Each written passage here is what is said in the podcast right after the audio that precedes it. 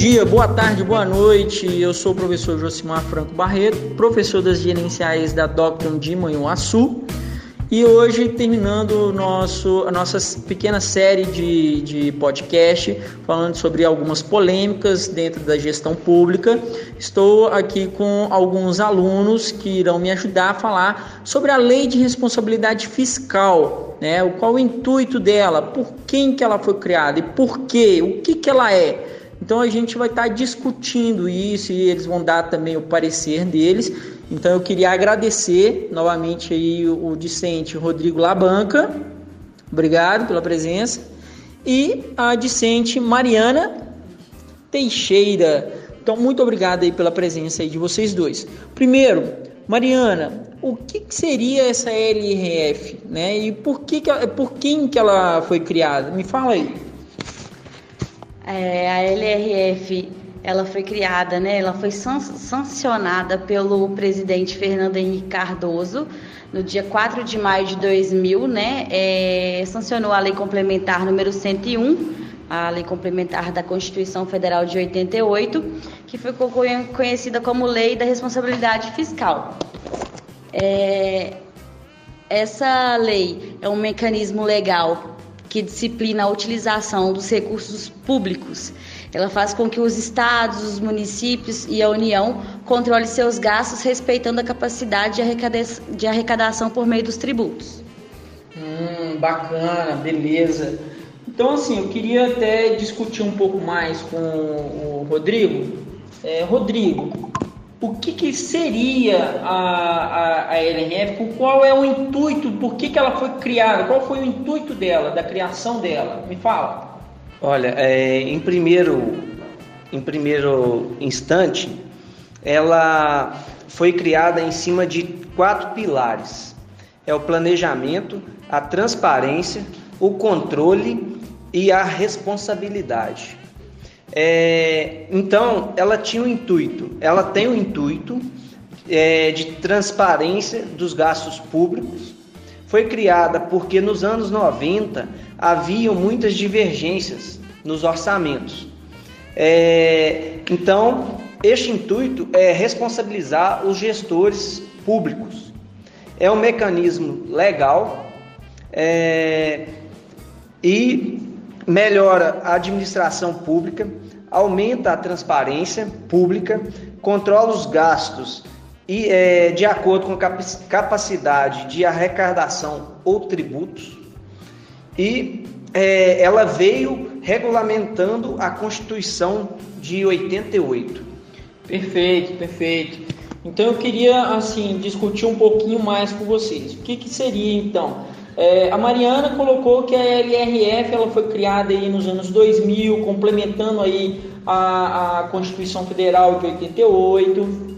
É, você colocou aí também que existia né, algumas divergências orçamentárias com relação Estado e municípios principalmente, que é onde essas pessoas não estavam sendo responsabilizadas efetivamente né, porque não tinha uma lei mais enérgica né, com relação a este problema, e aí onde ah, essas pessoas ficaram né, sem a, a devida, a, a, devida comprovação da, da, da, dos, seus, dos seus eleitores que a, a, o gestor público vai fazer um bom trabalho.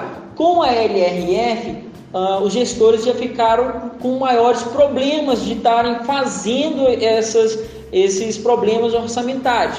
Um dos fatores que eu tenho que lembrar que foi, é, foi algo que foi falado na, nos episódios anteriores, que as pedaladas fiscais, por exemplo, ela foi pega mediante a quê?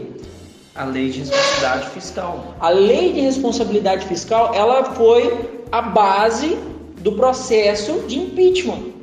Foi a lei de responsabilidade fiscal. Então, assim, é algo que ah, os gestores hoje em dia têm uma certa, uma certa, ah, uma certa retidão de estar tá fazendo, ah, estar fazendo esses problemas orçamentários acontecerem. E aí o, o Rodrigo colocou algo bem, bem, uh, bem fácil de, de, de, esclarecer, né? mais fácil de, de esclarecer, que a LRF ela veio para transparecer ainda mais, não só para os gestores públicos, né? não só para os tribunais de contas, mas também para toda a sociedade. Né? É de responsabilidade do gestor público, é de responsabilidade da, da, das administrações dos órgãos públicos uh, colocarem à mostra né, os, a sua prestação de contas. E o que, que seria a prestação de contas? Balanço, né, uh, demonstrações contábeis, né, todas as demonstrações contábeis em geral, incluindo balanço, e até mesmo no seu orçamento, o, do que estava sendo previsto, do que foi executado. Né? Então eles tinham que ter essa transparência diretamente com a população também. Né? Então a, a LRF veio para poder diminuir esses problemas, ela veio para ajudar né, a população a saber em quem, que eles, é, em quem eles podem votar mesmo. Né? Porque hoje em dia, aqueles que estão respondendo pela lei de responsabilidade fiscal, eles não têm o direito nem mesmo de se candidatar de novo. E se candidatar, eles não conseguem nem assumir, assumir o cargo. Né? Isso é algo bem, uh, bem, bem esclarecedor para as pessoas, que tem que esclarecer para as pessoas para que uh, esses políticos que têm problemas com a lei de responsabilidade fiscal, nem mesmo candidato pode sair e se candidatar não consegue nem assumir o cargo. Rodrigo? É, como eu havia dito, é, que em, nos anos 90 haviam muitas divergências. Então, é uma lei complementar de número 101 do ano de 2000.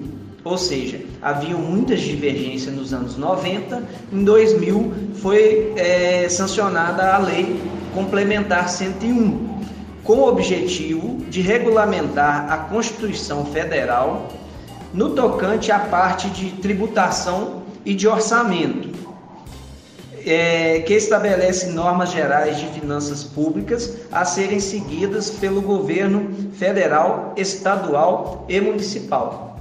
Perfeito, perfeito. Então, ou seja, a lei de responsabilidade fiscal não é só para um órgão, ou não é só para a União, ou não é só para o município.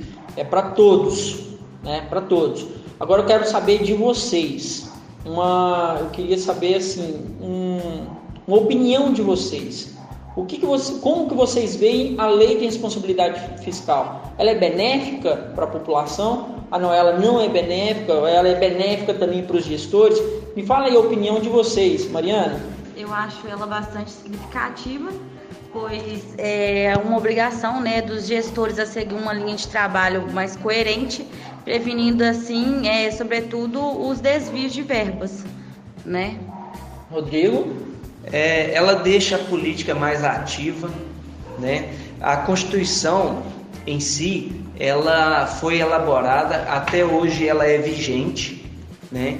Então, é, nos anos 90, é, foi percebido, é, houve uma percepção é, que havia é, necessidade. necessidade de renovar a lei e de colocar uma responsabilidade maior sobre a Constituição, em cima da Constituição, para que fizesse valer o poder público e que esse poder público fosse transparente.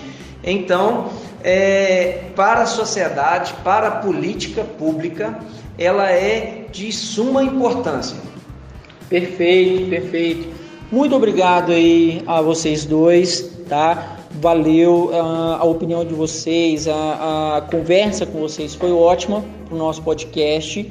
Eu queria agradecer muito aí Mariana Teixeira, ao Rodrigo Labanca, tá bom?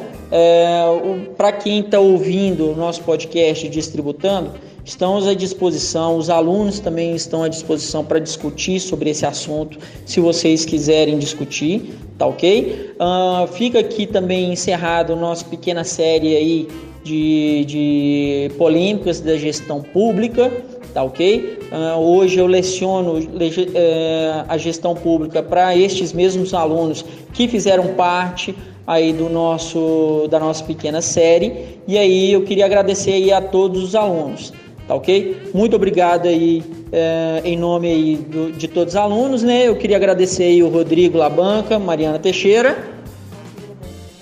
Obrigado à disposição. Valeu, um abraço a todos, tenham uma ótima semana. Falou, até mais.